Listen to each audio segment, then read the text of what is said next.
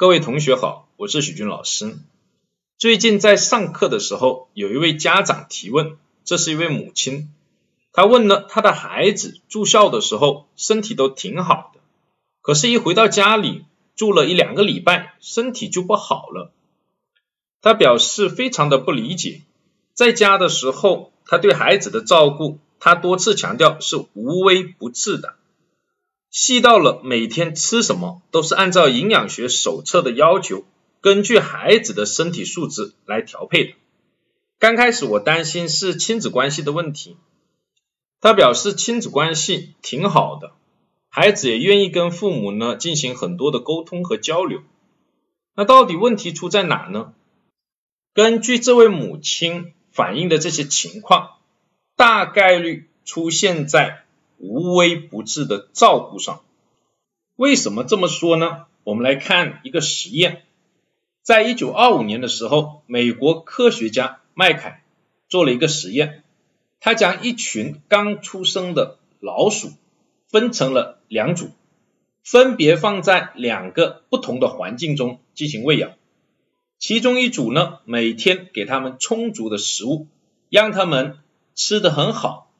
过得呢很开心，笼子也是非常非常干净的。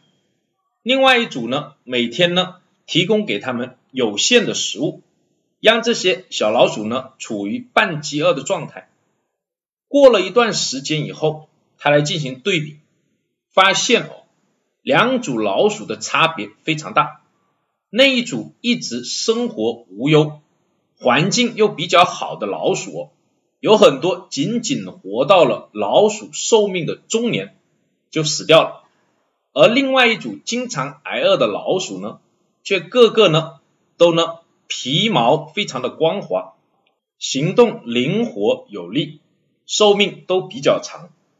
后来经过解剖发现，这两组老鼠当中，过得好的那一群老鼠，身体的机能已经出现了退化。免疫功能很差，而另外一组半饥饿的老鼠的身体机能呢非常好，免疫力很高，比普通的老鼠的免疫力都要高上很多。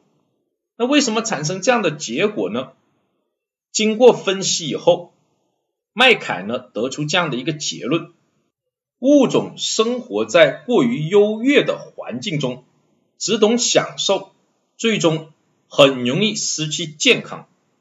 相反，生活在有所限制的环境中，潜能才能够不断的激发。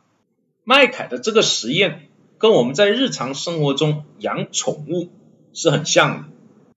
你把猫狗照顾的非常非常好，慢慢的猫也就不会抓老鼠了，狗看到陌生人也不叫了，对于他们来说就退化了，丧失掉了许多更好。更快适应环境、克服困难的能力，在这里，徐老师无意把孩子和老鼠、和猫、和狗去做对比，但他们的道理是一样的。